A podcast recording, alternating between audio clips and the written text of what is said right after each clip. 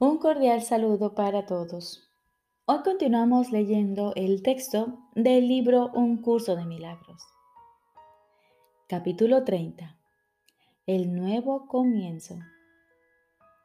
Segunda parte. El libre albedrío. Jesús nos dice, ¿no te das cuenta de que oponerte al Espíritu Santo es luchar contra ti mismo? Él solo te dice lo que es tu voluntad. Él habla por ti. En su divinidad radica la tuya.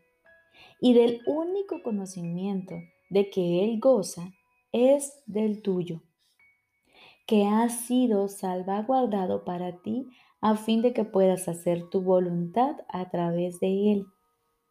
Dios te pide que hagas tu voluntad.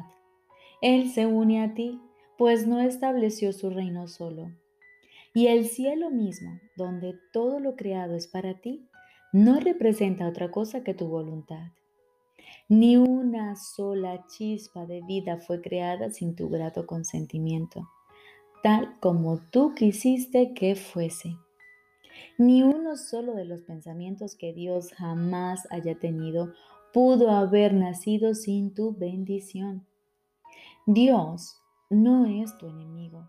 Él solo quiere oírte llamarle amigo. Qué maravilloso es hacer tu voluntad. Pues eso es libertad. Nada más debería llamársele por ese nombre. A menos que hagas tu voluntad, no serás libre. Y hubiese podido Dios dejar a su Hijo sin lo que éste eligió para sí mismo. Lo único que Dios hizo al darte su perfecta respuesta fue asegurarse de que nunca perdieses tu voluntad. Escúchala ahora para que te puedas acordar de su amor y conocer tu voluntad. Dios no podría haber permitido que su hijo fuese un prisionero de aquello que no desea. Él se une a tu voluntad de ser libre. Y oponerte a Él es decidir ir en contra de ti mismo y elegir estar encadenado. Contempla una vez más a tu enemigo, al que elegiste odiar, en vez de amar. Pues así es como nació el odio en el mundo y como se estableció en él el reino del miedo. Escucha ahora a Dios hablarte a través de aquel que es su voz, así como la tuya, recordándote que tu voluntad no es odiar ni ser prisionero del miedo, un esclavo de la muerte o una insignificante criatura de escasa vida. Tu voluntad no tiene límites, pues no es tu voluntad que sea limitada y lo que mora en ti se ha unido a Dios mismo en el nacimiento de toda creación. Acuérdate de aquel que te creó, quien a través de tu voluntad creó todo. Todo lo creado te está agradecido, pues nació gracias a tu voluntad. Ni una sola luz celestial podría brillar si no fuese por ti, pues fue tu voluntad lo que las ubicó en el cielo. ¿Qué motivos podrías tener para sentir ira contra un mundo que simplemente aguarda tu bendición para ser libre? Si fueses un prisionero, entonces Dios mismo no podría ser libre. Pues lo que se le hace a quien Dios ama, se le hace a Dios mismo. No pienses que aquel que te hizo co-creador del universo junto con Él quiere aprisionarte. Él solo desea que tu voluntad sea eternamente ilimitada. Este mundo aguarda la libertad que le otorgarás cuando hayas reconocido que eres libre. Pero tú no perdonarás al mundo hasta que hayas perdonado a aquel que te dio tu voluntad. Pues es a través de tu voluntad como el mundo se libera. Y tú no puedes ser libre estando separado de aquel cuya santa voluntad compartes. Dios se dirige a ti y te pide que salves al mundo, pues mediante tu propia salvación del mundo, sana. Y todo lo que y todo el que camina sobre la faz de la tierra depende de tu decisión para aprender que la muerte no tiene ningún poder sobre él, toda vez que comparte tu libertad y tu voluntad. Tu voluntad es sanarlo. Y puesto que esto es una decisión que tomaste con Él, Él ha sanado. Y ahora Dios ha sido perdonado, pues decidiste ver a tu hermano como amigo.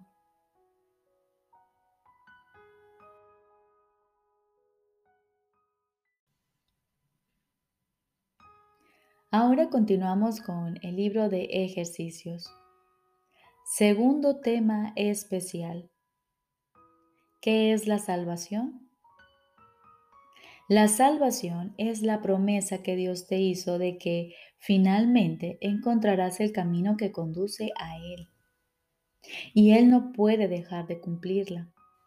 Garantiza que al tiempo le llegará su fin, al igual que a todos los pensamientos que se originaron en Él. La palabra de Dios se le concede a toda mente que cree tener pensamientos separados, a fin de reemplazar esos pensamientos de conflicto con el pensamiento de la paz. El pensamiento de la paz le fue dado al Hijo en el mismo instante en que su mente concibió el pensamiento de la guerra. Antes de eso no había necesidad de ese pensamiento, pues la paz se había otorgado sin opuestos y simplemente era. Una mente dividida, no obstante, tiene necesidad de curación. Y así el pensamiento que tiene el poder de subsanar la división pasó a formar parte de cada fragmento de la mente que seguía siendo una, pero no reconocía su unidad. Al no conocerse a sí misma, pensó que había perdido su identidad. La salvación es un deshacer en el sentido de que no hace nada, al no apoyar el mundo de sueños y de malicia. De esta manera las ilusiones desaparecen. Al no prestarles apoyo, deja que simplemente se conviertan en polvo. Y lo que ocultaba queda ahora revelado. Un altar santo. Un altar al santo nombre de Dios, donde su palabra está escrita, con las ofrendas de tu perdón depositadas ante Él y tras ellas, no mucho más allá, el recuerdo de Dios. Acudamos diariamente a este santo lugar y pasemos un rato juntos. Ahí compartimos nuestro sueño final. Es este un sueño en el que no hay pesares, pues contiene un atisbo de toda la gloria que Dios nos ha dado. En él se ve brotar la hierba, los árboles florecer y los pájaros hacer sus nidos en su ramaje. La tierra nace de nuevo desde una nueva perspectiva. La noche ya pasó y ahora nos hemos unido en la luz. Desde ahí le extendemos la salvación al mundo, pues ahí fue donde la recibimos. El himno que llenos de júbilo entonamos le proclama al mundo que la libertad ha retornado que al tiempo casi le ha llegado su fin y que el Hijo de Dios tan solo tiene que esperar un instante antes de que su Padre sea recortado.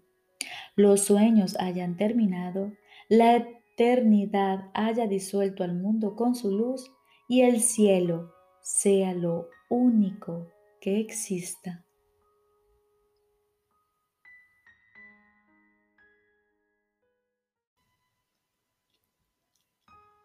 Lección número 236.